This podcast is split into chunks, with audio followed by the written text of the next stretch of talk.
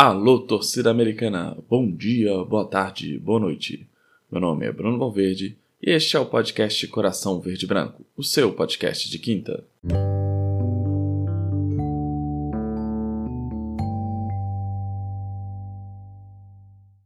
Senhoras e senhores, chegamos ao nosso 37 episódio e hoje tenho a honra de receber, né, de fazer mais um Porque Você é Americano, que é um programa dedicado a entrevistar americanos ilustres, ainda que desconhecidos. Mas hoje eu vou receber um americano ilustre e muito conhecido. Este podcast orgulhosamente recebe ele, que é um dos titãs entre os produtores de conteúdo do América aquele cuja barba o aproxima de um homem primata, que resiste às mudanças tecnológicas impostas pelo capitalismo selvagem. Ele, que produz conteúdo desde a época do blog e que recentemente uniu-se ao seu irmão uh, no programa Santos Americanos. Sim, meus amigos, recebo hoje ninguém mais, ninguém menos do que o Homem do Castelo, que não é um dos cegos, mas é o Marcão do Castelo. Marcão, muito obrigado por ter aceito o convite para essa entrevista. Eu fico honrado com a sua participação, né? As pessoas que te acompanham sabem que você é um grande incentivador aí dos produtores de conteúdo do América, mas elas não sabem que você me ajudou há um tempo atrás aí que eu estava meio desanimado quando a polícia americana que vigia os produtores de conteúdo aí apontou suas armas contra mim, né? Mas aí o Marcão me incentivou a continuar, me ajudou a, a pensar melhor as coisas. Então, é, é, esse cara que vamos entrevistar aqui hoje, né? Uh, então, Marcão, você é um personagem famoso entre os americanos, né? Não precisa de, de grandes apresentações. Então, vou começar com a pergunta central aqui de, desse bloco de entrevistas, que é por que você é americano? Fala Bruno, prazer falar com você, com seus ouvintes, com a torcida do América Futebol Clube. A pergunta é boa. Ah, o que eu me lembro da minha memória de criança é de, da questão da cor verde, do uniforme do América, que era diferente de tudo que, que eu estava acostumado a ver na época, né? E ter, uma, ter uma, um irmão torcedor do América e um pai torcedor do América nunca foi um, um influenciador. Eles não foram influenciadores na minha decisão de torcer para o América, até porque quem influenciou para eu torcer para o time de Código de Barras, nosso rival, foi meu irmão mais velho. Então eu tive, dos meus primeiros anos ali de criança até pré-adolescência, uma revelação aqui, é, breaking news, eu torcia para o time de Código de Barras. Só que muito por interferência do meu, do meu irmão mais velho. E depois, quando eu comecei a ter um senso crítico maior, entender melhor o América, a história do América, essa parte também é, de, de, de cor, de posicionamento do clube, de ética, da história, como eu disse anteriormente, do tudo que já se passou, tudo que foi construído, né? O Deca Campeonato, tinham figuras emblemáticas que eu lembro através do futebol cards, que eram aquelas figurinhas do, do, do ping-pong, os chicletes da ping-pong, que tinha as caras dos jogadores. Eu sempre olhava os jogadores do América com a camisa do América, aquilo eu falei, assim, pô, é diferente, né?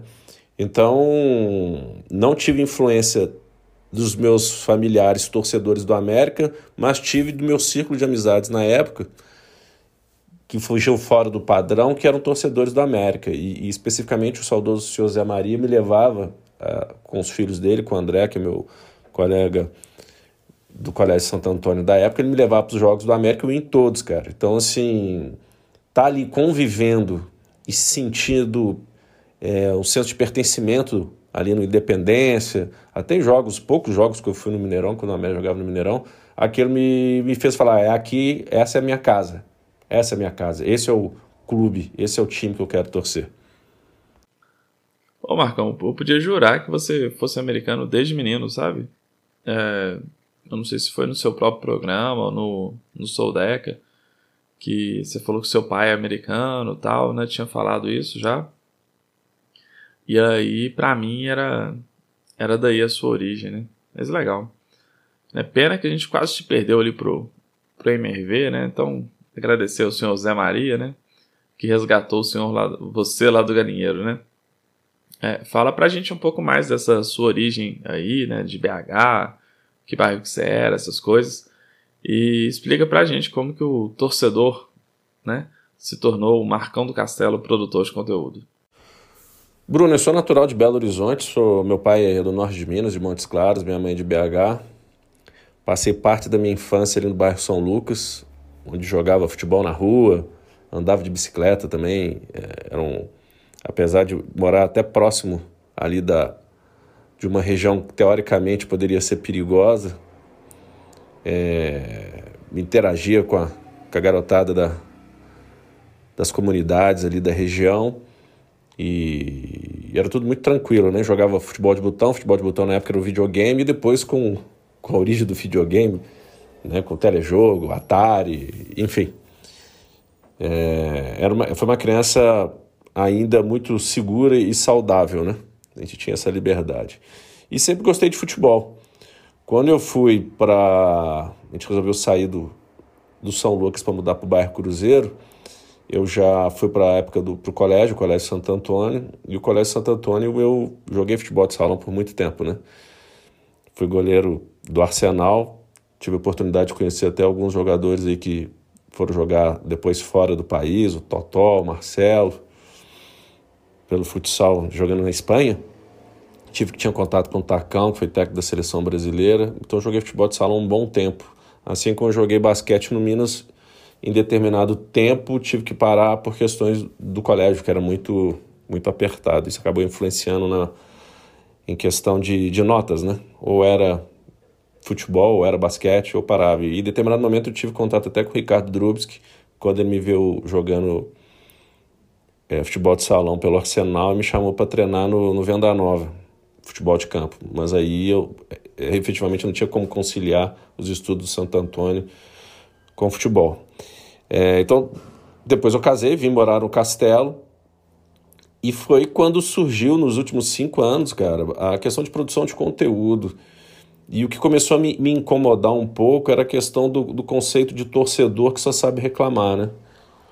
Mas não só ser o fato do corneteiro, porque de alguma forma, mesmo eu sendo produtor de conteúdo, eu continuo sendo corneteiro, né? de alguma forma sim. Mas é parar de reclamar e pensar o que, que eu posso fazer pelo clube.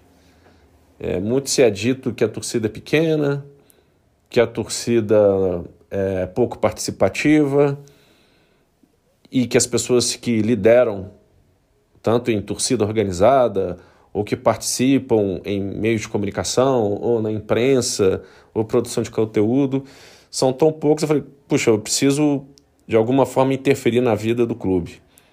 E numa dessas, o César me apresentou o Decadentes, tinha um grupo de WhatsApp do Decadentes, ele participou no Decadentes, isso bem no início do Decadentes, e ele me aplicou, no bom sentido, o Decadentes. E numa dessas eu me. Eles perguntaram uh, quem queria participar do programa. Eu participei uma vez, participei duas vezes, e uma dessas o Henrique Pinheiro e o Alisson Fernandes me convidaram para ser é, um, um, colaborador efetivo. Fiquei lá por um ano e meio, um ano e sete meses, resolvi sair por questões de, de achar que a torcida do América em algum momento não. E é um detalhe pequeno, assim, é, era aniversário do América, uma pessoa de uma imprensa, de uma rádio, pediu para eu colher depoimentos de torcedores da América desejando feliz aniversário. Eu consegui uma ou duas pessoas. E aquilo me revoltou muito. Falei, puxa, no dia do aniversário do clube as pessoas não participam. E daí eu resolvi sair do Decadentes, não aguentei, fiquei um mês só fora. Resolvi é, escrever o blog, blog Marcão do Castelo, que durou mais de um ano, que mais do que falar do América, mas fazer analogias com o mundo corporativo, com gestão, com marketing, né, liderança, visão, é, mercado, missão, enfim, fazer algumas analogias.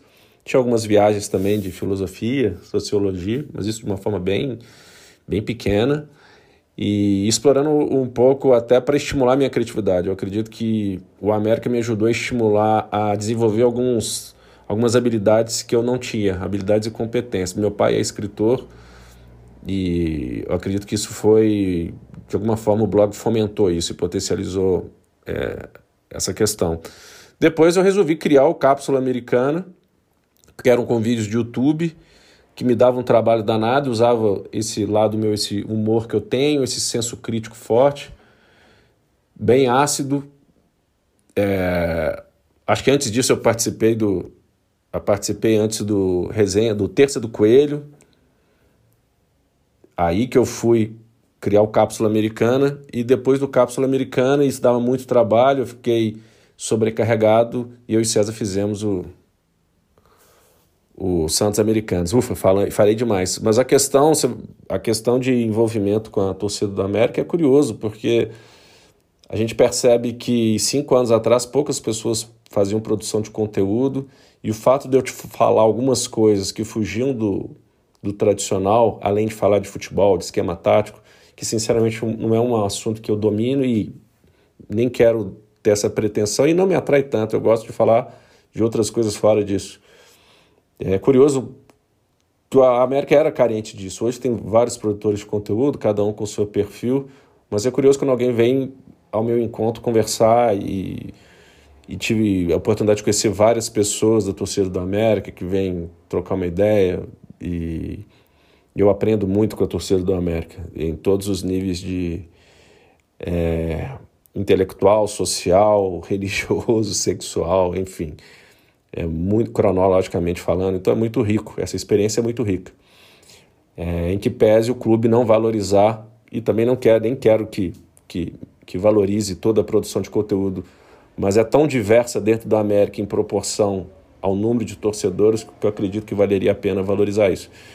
Então, fico muito feliz, porque o meu propósito era justamente isso: é promover o debate, estimular mais pessoas a falarem do clube pensarem diferente e não serem manipulados por várias pessoas. Pô, Marcão, essa resposta sua foi, foi super completa, né? Uma farofa ali, né? Tem um pouco de tudo, né? Tem comida, diversão, arte, né? Uh, e eu, eu trabalhei um tempo atrás, eu trabalhei ali perto do bairro São Lucas, né? Na, na administração central do, do Hemominas eu gostava bastante ali de caminhar pela rua. Tem uma rua que sai na contorno, é, não sei o que, Antonini, Carlos Antonini, uma coisa assim. E ela tem uns casarões, assim, né, bem... Tem uns prédios já, mas são uns casarões bonitos tal. E tinha esse ar, assim, então, do, do, do São Lucas, que era um bairro de... Parecia um pouquinho de roça, né? Um pouquinho de interior. E até até porque, assim, ali para trás, ali, aquela parte de BH, ela se conecta com o interior ali, né? O pessoal do aglomerado ali, né? Daqueles morros ali, acaba que eles têm um pouco de, de Sabará, até de Nova Lima ali, que vai, vai, vai misturando, né? Ah, mas aí, muito legal aí a sua, sua proximidade aí com o Tacão, com o Drubsk, né? Com, com o Minas Tênis Clube é, pensar que a gente podia ter te perdido não só para o Atlético, mas também para o futsal, para o basquete, pro futebol de campo, né? Ainda bem que você escolheu o bom caminho, né? Escolheu ser um produtor de conteúdo e tá aí desde, desde os primórdios do, do decadente, dos decadentes. E esse lance de gravar e editar para o YouTube realmente dá uma trabalheira muito grande, né? Exige uma dedicação integral, né? E a gente é amador, né? Não tem esse tempo todo, né? Mas beleza. É, e aí, sobre o, os Santos Americanos, como que surgiu a ideia, né? E foi ideia sua, do, do César tal. E o programa acaba acabou aproximando mais ainda vocês dois. Como é que, como é que foi essa ideia aí? É, o surgimento dos Santos Americanos veio de um, de um desânimo na época do César, de, depois de um ano, acho que um ano, ele tinha o um blog dele, é, falando do América, comentava os jogos. E eu também, já com a cápsula americana, onde eu tive um certo problema depois de uma declaração que eu tive. E isso me chateou um pouco, as pessoas confundiram as coisas, era um momento político do país, as pessoas confundiram, não tinha nada uma coisa a ver com a outra. Mas enfim, eu entendo hoje que, que isso faz parte do processo de aprendizagem. E, e a cápsula americana me tomava um tempo muito grande, eu trabalho viajando muito, eu, na, eu trabalho na área da saúde, com medicamentos de que salvam vidas, tanto no AVC como no infarto, que são as duas principais causas de morte no mundo, e agora com DPOC, que é a terceira maior causa de morte. E eu tenho muito orgulho do que eu faço, a área que eu trabalho. E me toma um tempo. Quando eu digo toma, no sentido de investir tempo e de, de doação de tempo, que, que, são processos também complexos, mas enfim, mas extremamente gratificante. E aí o César estava meio desanimado com o blog, juntou a fome com a vontade de comer, né? Então eu já tinha a cápsula americana, a plataforma no YouTube. O César teve ideia, estava naquele momento de podcast, ele veio inicialmente com com a criação do logo e a ideia foi sendo desenvolvida e tem sido muito legal. É, a questão de aproximação, o César mora em Brasília, mas o fato da do América nos aproximou mais, não que nós não fôssemos próximos, né? nós somos irmãos, irmãos bem próximos, apesar da distância, mas a gente fala com mais frequência do que a gente falava antes. E o momento da gravação, que a gente sempre grava o programa, a gente não faz live por enquanto, quem sabe um dia. É, a gente está conversando ali do América, mas antes disso a gente está falando de outras coisas. Então, é, é, nos aproximou. O América teve essa. Além de, de estimular a falar do clube, a criatividade, estimular a criatividade, a questão da fala, dicção, esses detalhes que de alguma forma podem parecer pequenos para algumas pessoas, mas ajuda, né? Então, novas ferramentas de trabalho, edição, o César que faz a edição do programa, então eu na arte das capas. Então, o, o quão importante tem sido a América na nossa, nossa vida. Então, os Santos Americanos, com certeza, e a gente tem um nicho de mercado. E totalmente independente, a gente não faz média com ninguém, a gente fala o que a gente quer falar e seguindo aquele propósito, né? Sempre o bem do clube. Muito legal. E isso que você falou me dá uma brecha para falar um pouco da, da minha pesquisa de doutorado. Ah, que doutorado é tipo um filho, né? Então, assim, toda oportunidade que a gente tem, a gente coloca ele no meio da história e vai contar, né? Eu pesquisei sobre as ciências naturais no século XIX, né? Na Inglaterra. Era bem específico. e naquele contexto ali tinha uma tendência à profissionalização da, dessa função do cientista, né? a profissionalização envolvia uma carreira, uma dedicação em tempo integral, uma atuação ligada a uma formação acadêmica específica, a um local de trabalho específico, né? então de se fechar ali numa comunidade daquelas pessoas que estariam habilitadas a produzir ciências e seriam remuneradas por isso, né? Ah, mas em contrapartida, é, houve uma reação de amadores que queriam continuar a ter o direito de praticar ciência uh, sem, ser, sem se dedicar em tempo integral para isso, sem estar numa universidade, sem estar num grande laboratório. Né? Então, por exemplo, uh, tem, alguns, tem um caso de um cara que era, era produtor de cerveja. E aí, como ele uh, se interessava lá pela fermentação, pelo não sei o que, esses processos da, da produção, ele também pesquisava né, na área de, de ciências naturais e publicava artigos, participava de congressos tal. Então essa pessoa seria um amador, mas que produz ciência, né? E queria ter esse direito de mesmo sendo um empresário do ramo de bebidas participar dos congressos, né? Era por isso que essas pessoas brigavam. Uh, e naquele contexto, ser amador não estava ligado a um trabalho mal feito, né? Na verdade, uh, é, é isso o grande argumento, né? Ó, nosso trabalho tem qualidade, tem critério, tem não sei o quê. A gente participa da comunidade de cientistas, só que a gente não, não, não vive disso, não dedica tempo integral. Nosso trabalho é de qualidade, né? O próprio Charles Darwin era um desses caras, ele era um amador e, e produziu um trabalho de alta qualidade a partir da sua casa, né? Da, do, do seu gabinete dentro de casa. Uh, no distrito de Londres lá. Né? Bem, por que, que eu tô falando isso? Porque a gente aqui, né, produtor de conteúdo, uns mais, outros menos, somos todos uh, amadores, não somos, não somos profissionais, né? Temos outros afazeres e, e tem uma componente importante de ser amador que é amar, né? A gente ama o clube e a gente quer continuar assim, tendo esse prazer de assistir uma partida de futebol, sem ter que ficar anotando detalhes, sem ter que ficar preocupando com estatística tal, a gente quer curtir aquele momento ali como uma prática de entretenimento, né? Uh, mas não significa que a gente faça um trabalho mal feito. E aí eu vejo todos vocês, né? O Soldec, o Decadentes tal, uh, e outros, né? Uh, buscam melhorar a qualidade do texto, da voz, dos microfones, da imagem, né? Para quem está produzindo vídeos. E, e acho uma inspiração, né? Acho muito legal porque qualifica esse trabalho, né? E que serve também e, faz frente também a uma mídia profissional que ou omite ou debocha do América, né? E aí pode ser jornal, rádio, televisão. Aliás, a televisão que nos deixou burro, muito burro demais. E, e nessa sua história, Marcão, com o América, qual foi o seu melhor momento com o time? É, eu tive a sorte de, nos últimos anos, não só eu, mas como vários torcedores do América, vivenciar momentos gloriosos do América, né? Essa participação da Libertadores, pré-Libertadores, a própria Sul-Americana, a participação da, da Série A, são momentos que, que em certa vez num episódio é, da cápsula, até no blog, eu não me lembro, acho que era, foi no blog, eu perguntei aonde o América vai estar daqui a 10 anos. E alguma, uma pessoa específica, se não me engano, foi o Saci, colocou: ah, o América vai estar na. vai ser campeão da Sul vai ser campeão da Libertadores. Eu falei, esse cara tá louco. O Bernardo também, que é um outro torcedor da América, muito atuante no Twitter, ele colocou uma declaração também que eu falei, audaciosa.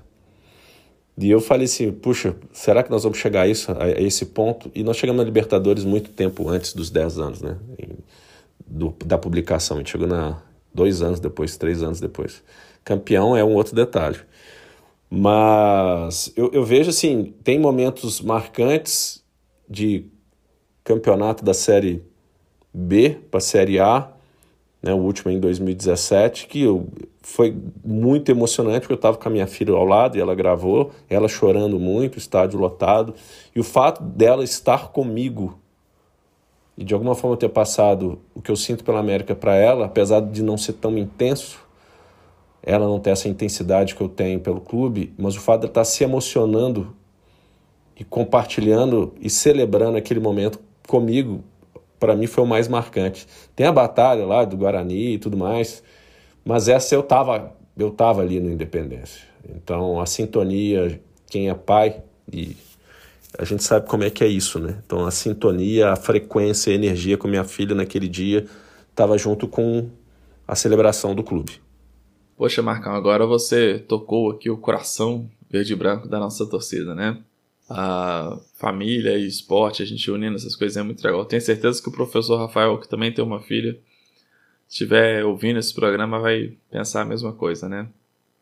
Aliás, família é, família a, família. Né? A, a minha filha tem, tem sete anos, ela é apaixonada com, com lisca, com coelhão, com as, com as nossas cores, né? E por enquanto eu consigo enganar ela assim, sobre o momento da América, né? Eu fico preocupado com a zoeira no colégio, com o futuro tal, né? Com as influências, assim, né? Se eu vou conseguir manter ela americana, né? Tomara que a América se recupere logo. Se bem que ela estuda com a filha do, do Cadu Reis, do Cadu Reis do Twitter, né? E, a, e aí é bom, né? Que tem, pelo menos tem alguém ali para poder é, defender junto, ter algum apoio, né? É, beleza. Ah, Marcão, e o, qual foi o seu pior momento com a América? O, o pior momento com a América, sem dúvida alguma, foi o jogo contra o São Bento. Aquele jogo me causou uma tristeza é, semelhante à maior tristeza que eu tive no futebol, que foi quando eu era criança. O Brasil perdeu para a Itália na Copa de 82, que eu chorei muito, fiquei muito triste, muito abalado. E com o passar dos anos, isso depois, ah, mais de 25 anos, não me lembro direito, foi uma tristeza. É, eu fiquei um bom tempo triste, triste melancólico, aquele me, me, me, me colocou numa situação muito difícil que comprometeu o meu dia a dia. Então, sem dúvida alguma, o jogo contra o São Bento foi, foi trágico. Ó, daqui para frente eu vou tirar essa parte das perguntas, das entrevistas e vou assumir que todo mundo que tem menos de 70 anos, o pior momento foi aquele jogo contra o São Bento, né? Para mim, a comparação daquele jogo, para você foi a Copa de 82, para mim seria a Copa de 1990, né? Ah, aquele gol que o Maradona atravessou o campo do Brasil, tipo o Léo Ortiz no jogo América e Bragantino, né? E ninguém fez falta, tipo o Ale não fez, né? E tocou pro Canidia marcar e eliminar o Brasil, né? Ah, foi uma coisa muito triste aquele dia. Como foi triste também o jogo contra o São Bento, né? Você sabe que eu nunca ouvi, eu nunca revi os melhores momentos daquele jogo. Eu sei que teve um cruzamento do Ademir, né? acho que o Ademir fez o gol no final, sei lá, eu não sei, eu nunca revi aquele jogo, né? Depois daquele jogo eu fiquei uns dois meses, né? Foi, aí já entrou final de ano, né? Sem olhar para futebol, sem ver programa esportivo, nada, né? Para tentar esquecer. Mas é isso aí, páginas viradas, se Deus quiser. Marcão, agora eu queria pedir para você montar a sua seleção do América, dos melhores jogadores que você viu jogar. Vamos lá, vou falar do time que eu vi jogar, mas eu quero fazer uma menção honrosa. No gol Milagres, mas gostaria de citar o Zé Maurício, porque na minha vaga memória de infância, o Zé Maurício sempre era um goleiro que participava, o goleiro do Fantástico, ele fazia defesas sensacionais, aquelas defesas, sim, impossíveis e bonitas de ser ver, é, vistas, o Zé Maurício sempre fazia. Então, milagres com menção honrosa ao Zé Maurício. Lateral direito, vou de Danilo, apesar do Danilo ter jogado pouco no América, mas independente disso, do que a gente havia talento no futebol dele e o que ele virou depois, com o passar dos anos, como jogador de futebol, de seleção brasileira, de clubes internacionais e de jogador que tem uma postura e se posiciona falando de futebol, de assuntos fora do futebol, que isso eu coloco também é, que pesa a favor. Então, Milagres, Danilo, Ricardo, craque de bola, Marins, zagueiro fenomenal, Ronaldo Luiz, no meio de campo, Claudinei, Boiadeiro, Palinha, Vou fazer, vou colocar o meio de campo um pouco mais fechado ali. vou de Claudinei, Dudu Pitbull, Boiadeiro e Palinha. No ataque, Euler, Filho do Vento e Richarlison, que eu sou fãzão também, que é outro cara que simples e que se posiciona e jogador de seleção brasileira. Eu gosto de perfil de jogador assim.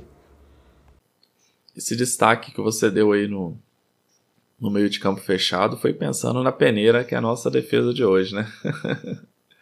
a gente fica ressabiado, né? Mas eu compartilho aí da sua admiração pelo Danilo e Richardson, né? Ah, eles são referências dentro e fora de campo, pessoas que usam a fama e os recursos que têm, né, para fazer do mundo um lugar melhor e ou menos pior, né? Depende da posição. Aqui no podcast a gente é otimista, né? Então um lugar melhor, né? E gente que sempre honrou o pavilhão americano, né? E quem sempre honrou o pavilhão americano foi é você também, Marcão, né? Então, muito obrigado por isso, por ser essa referência para a torcida americana, para os produtores de conteúdo, né? Uh, e também por sua participação aqui nessa entrevista, né? Para ficar num sucesso de, dos Titãs que vocês citaram aí recentemente, né? Num, num dos seus episódios, né? Uh, não sei se é cedo ou tarde demais, mas é preciso dizer adeus. Marcão, a palavra está com você para fazer seus comentários finais. Bruno, foi muito legal estar tá podendo falar um pouco da minha história com a América, produção de conteúdo, contato com torcedores, falar da minha família, da minha vida, momentos felizes, momentos tristes, mas mais do que nunca falando do América. Então queria convidar a quem está nos ouvindo acessar o podcast Santos Americanos, que, Americanos, que está no YouTube, Santos Americanos, e no Spotify também. Queria dizer que os torcedores da América precisam apoiar mais a produção de conteúdo e talvez até nem conheçam todas, né? Ou nem conhecem nenhuma. A gente ficou muito tempo acostumado a receber informação da mídia tradicional. E a gente sabe que a mídia tradicional, na grande maioria, é extremamente tendenciosa para os clubes os outros dois clubes aqui da capital. Então, procure na internet América Futebol Clube, vai aparecer uma série de produtores de conteúdo, veja o que você mais se identifica e apresente a produção de conteúdo a outro torcedor. É, continuemos apoiando o clube, indo ao estádio, sendo onda verde ou não, mas passando aquela energia e mais do que isso, é, falando o que acha que está errado, mas ao mesmo tempo propondo soluções para aquilo que você acha que tem que mudar. É, fazer parte efetivamente, por mais que algumas pessoas não queiram que nós façamos parte do clube, esse espaço é nosso. O América é da torcida do América. O América Futebol Clube é da torcida do América. Para finalizar minha fala, vou citar uma frase que eu gosto muito do primeiro-ministro do Reino Unido, de muitos anos atrás, chamado Benjamin Disraeli, que ele dizia, que ele disse certa vez, a vida é muito curta para ser pequena. Então, galera, vamos fazer valer a pena, vamos fazer essa vida grandiosa e, o América faz parte disso. Aquele abraço. Senhoras e senhores, esse foi Marcão do Castelo, né? Novamente agradeço aí a participação dele. Agradeço também a vocês que se inscreveram no canal Coração Verde Branco no YouTube, que interagiram comigo pelas redes sociais, né? Uh, dando feedback aí sobre o programa. Muito obrigado. Uh, espero que o volume do áudio tenha ficado melhor. Eu cheguei até a ficar desanimado com as confusões que eu arrumei aqui, o microfone uma chieira tal, mas eu acho que eu cheguei lá, né? Uh, vocês perceberam que eu não comentei o jogo contra o Fluminense, e não vou comentar porque, poxa vida, né? Entrevistamos o Marcão, não vou perder tempo falando de coisa ruim. Né? Então deixa isso pra lá. Né? Não vou falar de Fluminense, não. O programa vai ao ar na quinta, né? Na noite de quarta-feira teve a votação para mudança nas regras do América. Então eu perco aqui o fio da meada, mas eu quero deixar minha, minha, minha manifestação contrária, né? A, a essa proposta, né? De reduzir o número de, de meu Deus, como é que chama? De conselheiros, de dificultar a participação na América, né? Ah, só mostra, sim, que há um interesse aí de, de uma cúpula de, de bons velhinhos, né? Que lutaram muito pela América, mas que não querem perder o espaço, não querem perder o, o, o domínio. Parece que só eles sabem o que é a América, né? E não é assim. Está na hora da gente renovar né? E seria muito bom se a gente visse pessoas como o Jairo, né? Uh, o Lucas Prates, pessoas interessadas que se dedicam à América ocupando esses lugares, né? Bem, mas é isso, tomara que não tenha passado, né? Uh, por fim, pessoal, peço que sigam o podcast, né? No YouTube, uh, no Spotify, que compartilhem com seus amigos americanos e que uh, Lá no Instagram a gente está no coração.verdebranco, no Twitter, cor verde branco. Se quiserem contribuir com, uh, com alguma, alguma quantia, né? Uh, qualquer, qualquer valor, ficaria muito agradecido. Uh, e aí eu recebo contribuições pelo Pix brunovalverdeamerica.gmail.com Ok? Um abraço a todos, fiquem com Deus e que dias melhores venham para o nosso América não é uma música do Titãs, é do Jota Quest, na verdade acho que é do Roberto Carlos, mas que, que venham dias melhores para a nossa América, ok? Um abraço a todos, tchau, tchau.